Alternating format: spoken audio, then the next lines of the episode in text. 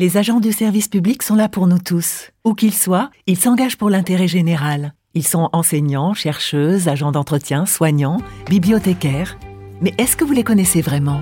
Le podcast Parole publique, avec MGEN, première mutuelle des agents du service public, met en lumière leur engagement quotidien et vous fait entendre leur voix. Et aujourd'hui, on écoute Vincent, 37 ans, assistant de régulation médicale depuis 3 ans au SAMU 59. J'ai voulu faire ce métier parce qu'étant petit, j'avais une adoration pour les sapeurs-pompiers professionnels. Malheureusement, des soucis de santé ne m'ont pas permis de réaliser mon rêve. Donc je me suis tourné sur le métier au début d'agent de sécurité incendie et ensuite 10 ans d'ambulance privée. Au bout de ça, je voulais continuer d'être dans le secours, donc j'ai intégré le CEFARM de Marseille pendant une année afin d'apprendre le métier d'assistant de régulation médicale.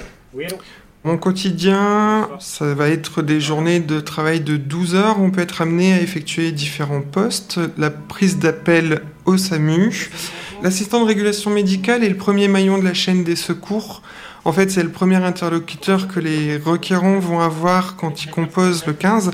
On identifie le problème médical, on va donner en tant qu'assistant de régulation médicaux les premiers conseils et gestes d'urgence à effectuer en attendant une régulation médicale par un médecin urgentiste ou libéral et également faire un compte-rendu succinct de la situation qui se présente et adapter les secours médicaux. On a également les prises de bilan des secours qui sont sur intervention avant un transport préhospitalier ou alors les postes d'envoi de médicales des pompiers et des ambulances. Ce qui me motive pour venir travailler ici au SAMU 59, c'est que les journées sont différentes les unes des autres, puisqu'on gère des appels d'urgence sur tout un département, le département du Nord. Nous, on est un service rendu au public, puisqu'on va aider la population qui est dans une détresse euh, médicale apporter une réponse à l'urgence demandée. Sur la journée, on peut décrocher sans appel, ça sera sans appel différent, c'est ce qui me motive, c'est qu'on va sur l'inconnu à chaque fois. Des anecdotes, j'en ai plein. J'ai eu l'occasion de faire mon stage, un des stages professionnels sur le SAMU de Gap, donc euh, dans les Hautes-Alpes au 05, et on gérait essentiellement des transports héliportés. Et euh, c'est vrai que c'était très intéressant puisque je gérais l'intervention de A à Z, c'est-à-dire la prise d'appel. C'était une personne euh, qui avait eu un accident de tronçonneuse la tronçonneuse avait rebasculé en fait sur la face de, la victime et euh, il avait fallu engager de suite l'hélicoptère du SAMU pour pouvoir faire une prise en charge adaptée du patient et l'amener sur un plateau technique spécifique puisque dans le 05 il n'y a pas de centre hospitalier universitaire. C'était géré par les autres départements.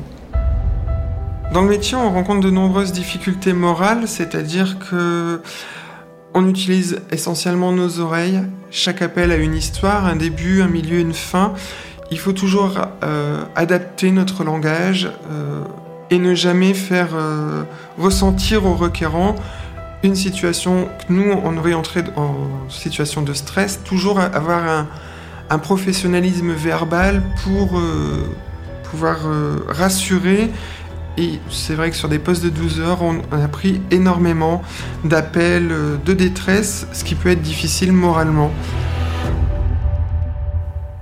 Pour se faire aider dans la profession, on peut demander auprès de la médecine du travail de rencontrer l'équipe de psychiatrie afin de pouvoir faire une décharge mentale.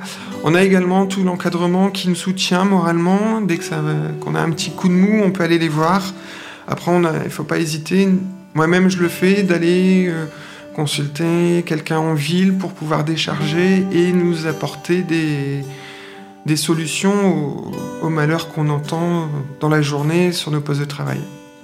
J'ai mon épouse, mes enfants qui m'aident essentiellement. C'est vrai que c'est un gros pilier à la maison de pouvoir être euh, aidé par sa famille.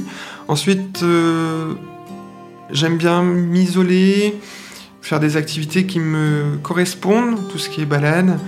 Là, depuis quelques temps, je me suis remis à la natation. J'essaie d'y aller trois fois par semaine. Ça me permet de faire un lâcher-prise et euh, de pouvoir évacuer tout le stress qu'on a pu accumuler sur les journées de travail.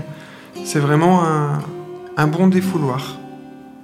Ce que je peux conseiller aux jeunes, c'est que c'est un métier passionnant, nouveau, euh, qui est très méconnu de la population française, où en fait on peut aller de la personne âgée au nouveau-né, de la naissance au décès, on va passer par plein de pathologies, on a plein de savoir-faire et de savoir-être.